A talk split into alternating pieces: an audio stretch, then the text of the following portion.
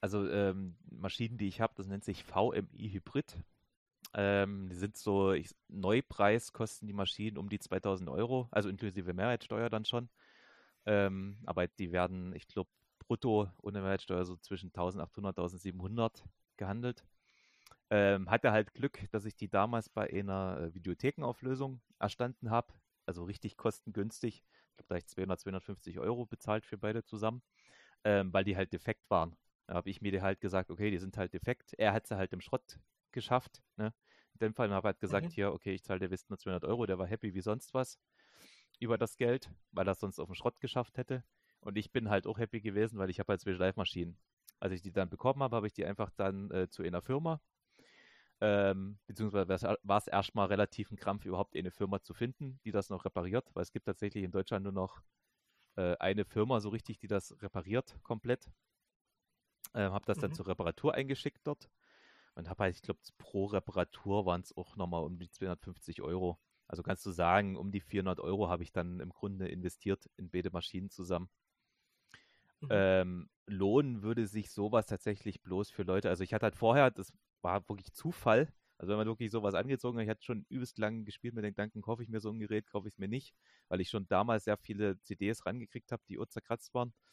Und dann zufällig kam der halt mit den, also wirklich paar, eine Woche später oder so, wo ich schon wirklich sehr stark am Überlegen war, kam der zufällig mit den Bildern an, auf einmal von den zwei Schleifmaschinen. Ich dachte mir so, das was ist denn das für ein Zufall? Ne? Das, das war schon echt richtig geil. Ja, ähm, das ist cool eigentlich sowas, ja. Ja, also, also wenn man sowas wirklich angezogen hat. Ähm, ja, es lohnt sich wirklich bloß, wenn du sehr viele hast. Also ich sag mal in einer Woche, ich habe bei mir CDs, das werden um die 200, 300 äh, CDs werden das sein oder das, die ich in der Woche schleife. Für dich selbst sozusagen. Für mich selber, genau. Ähm, hat man jetzt ja schon gesprochen, zwecks Anbieten. Ich hätte das mal alles mal durchkalkuliert etc.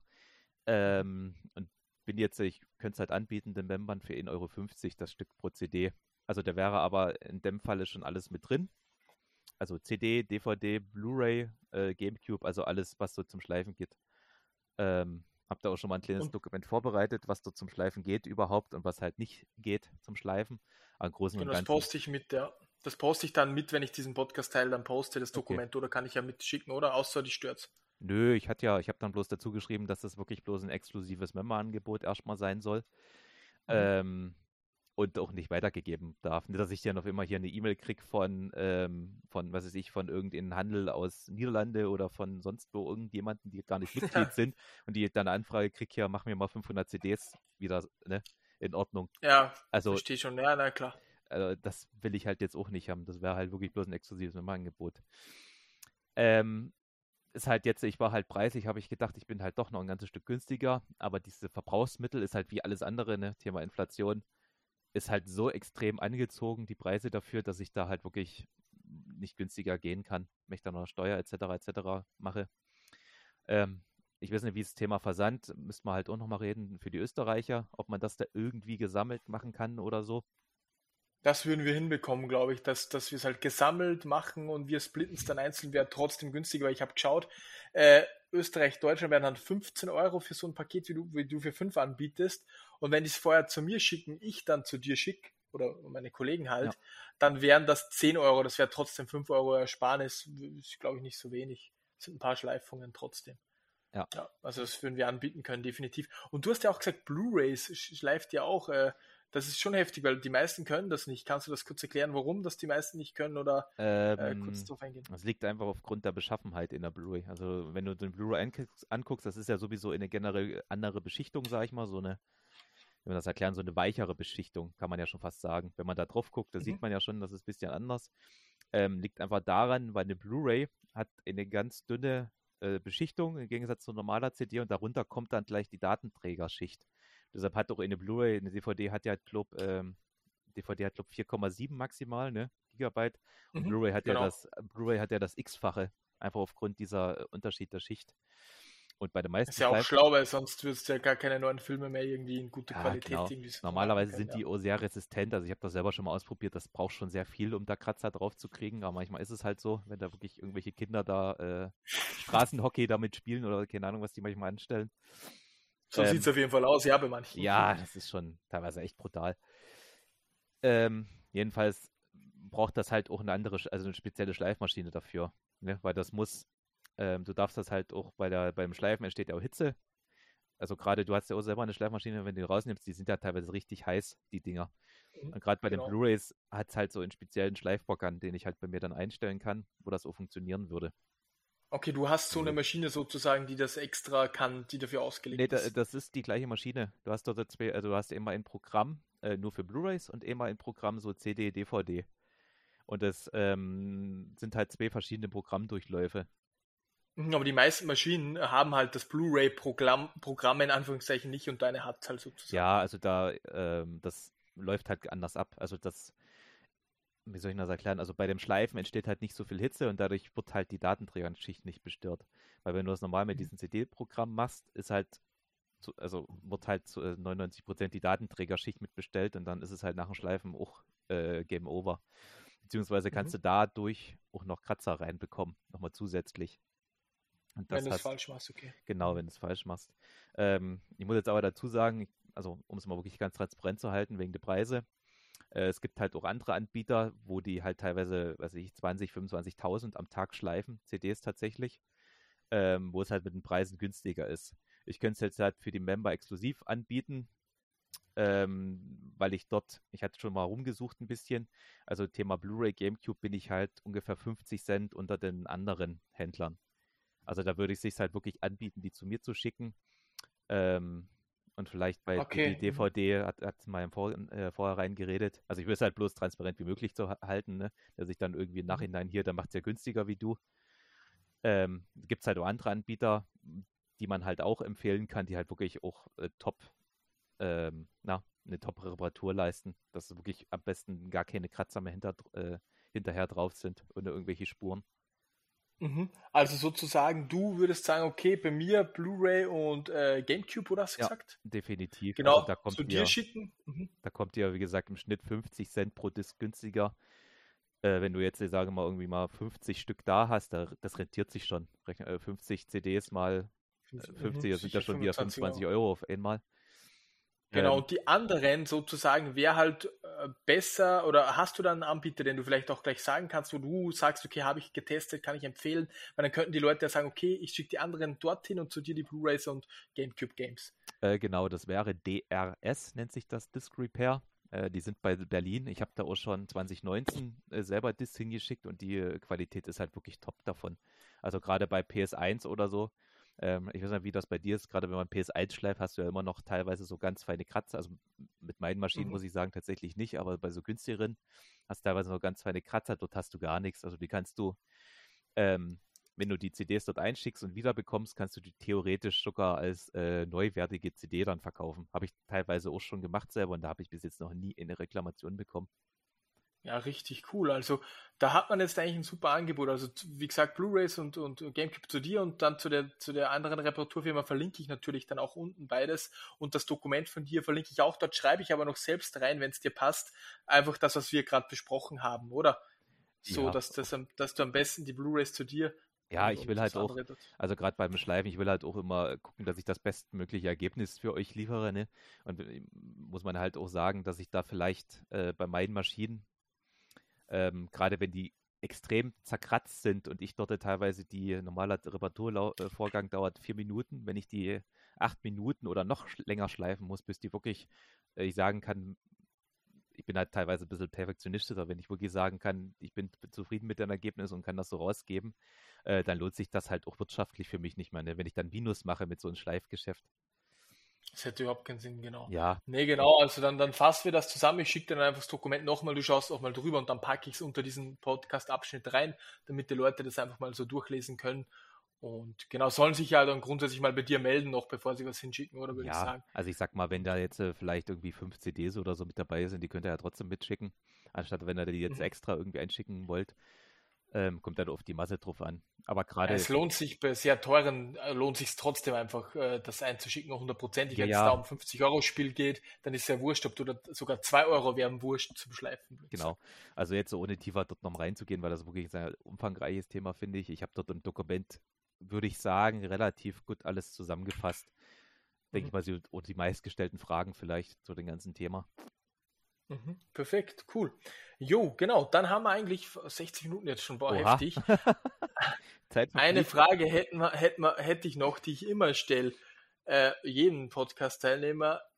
Wie, also, was willst du in Zukunft machen? Was sind deine Träume in dem Bereich? Würdest du, würdest du expandieren wollen oder, oder würdest du ganz woanders reingehen? Oder wie stellst du dich, also in fünf Jahren, wo siehst du dich da? Willst du das weitermachen oder so? Gerne, gerne erzähl da noch ein bisschen was dazu. Ja, auf jeden Fall. Also ich muss so sagen, seitdem ich mich selbstständig, äh, seitdem ich mich selbstständig gemacht habe, ich würde das auch nie als Arbeit direkt einsehen, weil das mal so viel Spaß macht, auch das ganze, äh, gerade so dieses ganze Deals suchen und du kennst ja vielleicht auch das Gefühl, wenn man dann so einen richtig fetten Deal hat, wo man denkt, Alter, was ist hier gerade passiert? Und wenn dann die Emotionen ja. richtig hochkochen, Alter, wenn du, zum Beispiel, ich hatte Anfang des Jahres, mal als Beispiel zu nennen, hatte ich eine Geschäftsauflösung, da habe ich knapp 4.800 Euro bezahlt. Die, also das ganze Inventar, was ich dort bekommen habe, von denen, das war das sind 50 und 60.000 Euro wert. Das ist einfach, Boah. wenn du so ein Deal und äh, wenn du die ganzen, ne, musst du überlegen, 60 Umzugskartons voll, wenn du da die ganzen Reihen und durch die Reihen von den Kartons, also das ist schon, da bist du im, Richtig geil. im siebten Himmel halt so, ne? Und das ist halt, also ich finde das halt so geil, was ich mache, ne?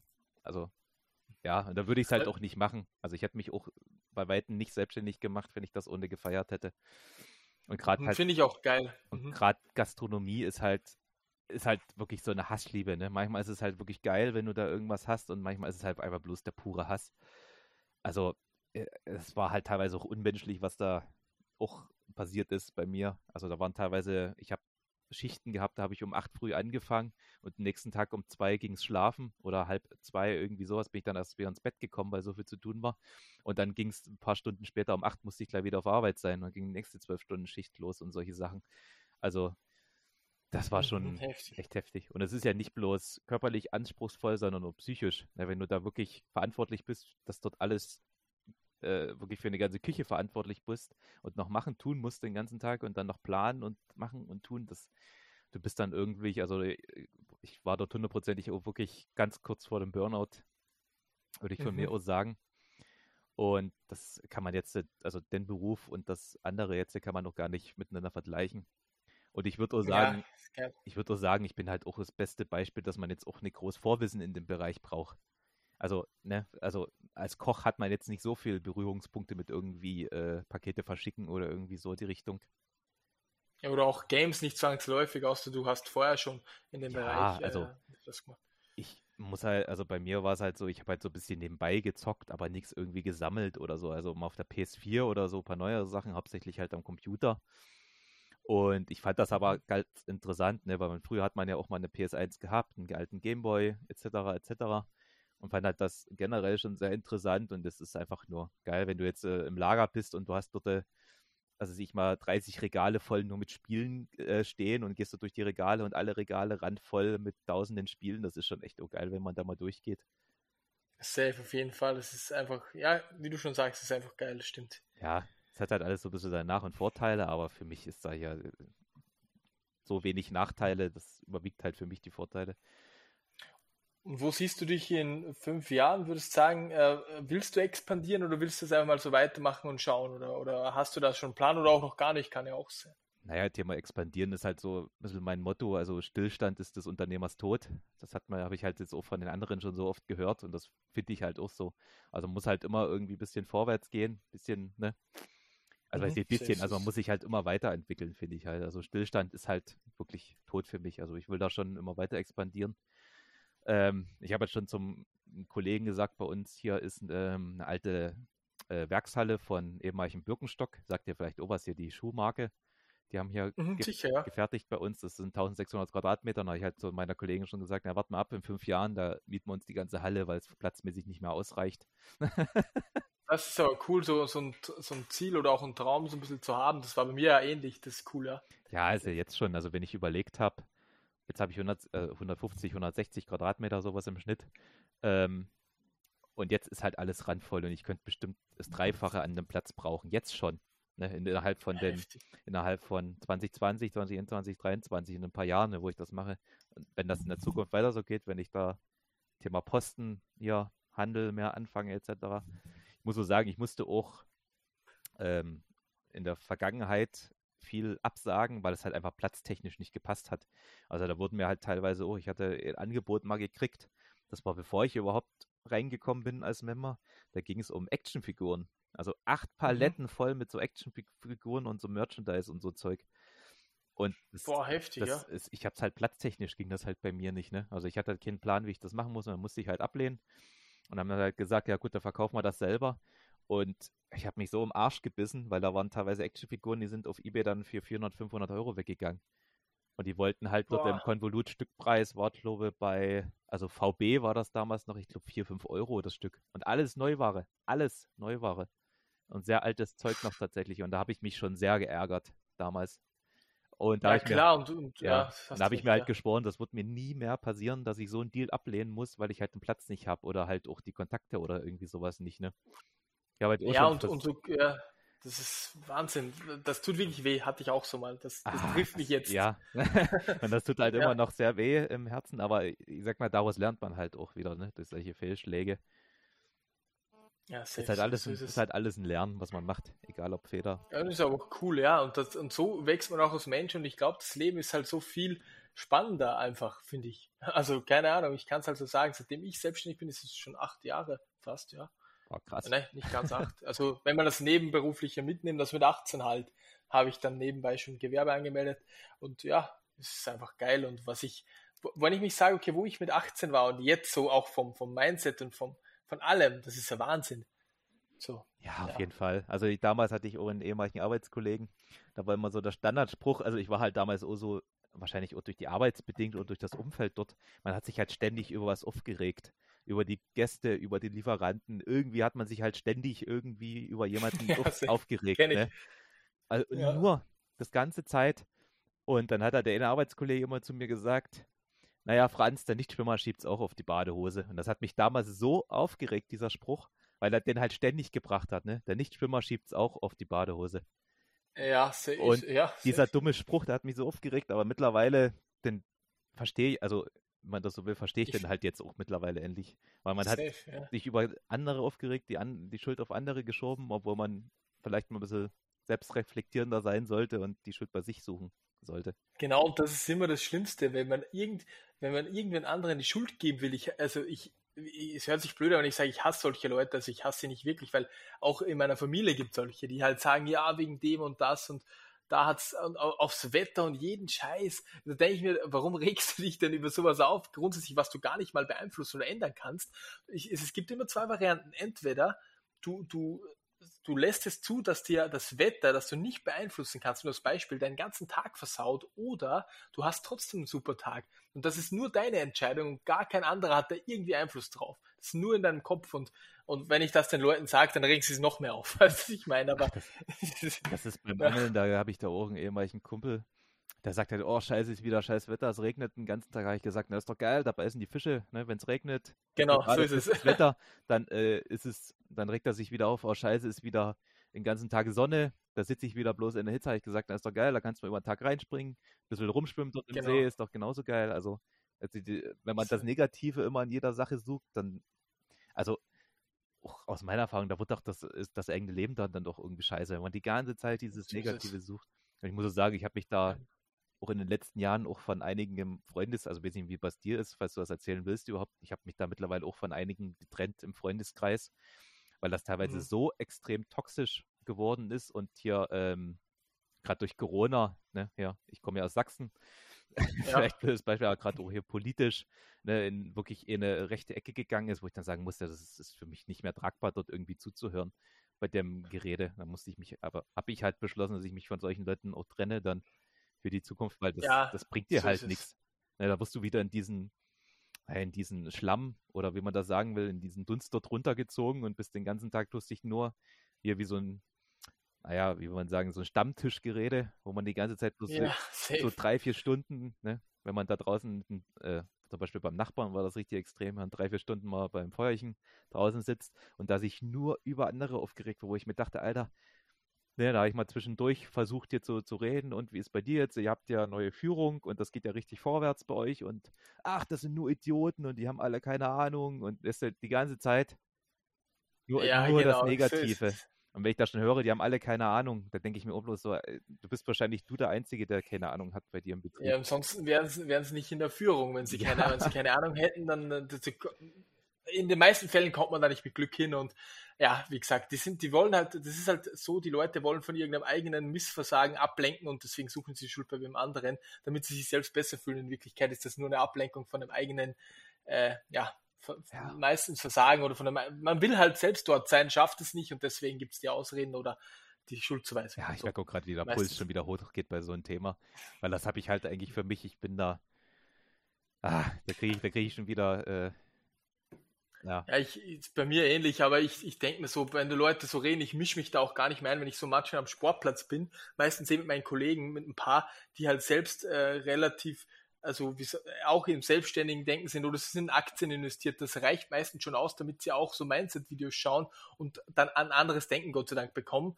Mit meine Kollegen halt, die sind aber alle noch Arbeitnehmer, aber die beschweren sich halt nicht. Aber da gibt es halt so andere dann, wo man halt zusammenkommt, die sind dann so, wie du gesagt hast, der Nachbar. Und da, das, das, da weiß ich ganz genau, was er sagt, ist vollkommen Bullshit, aber ich spare mir überhaupt meine Kraft und rede da gar nicht mehr dagegen, sondern ich, ich, halte mich raus, so weißt Ja, mache ich. Das habe ich so gelernt, ja. Mache ich ganz genauso. Bei, bei Familienfeiern oder irgendwie sowas, wenn da so über Politik und so geredet wird, ich tue mich da auch komplett abkapseln, weil das hat null Sinn, da jetzt über dieses Thema zu diskutieren bei solchen Leuten.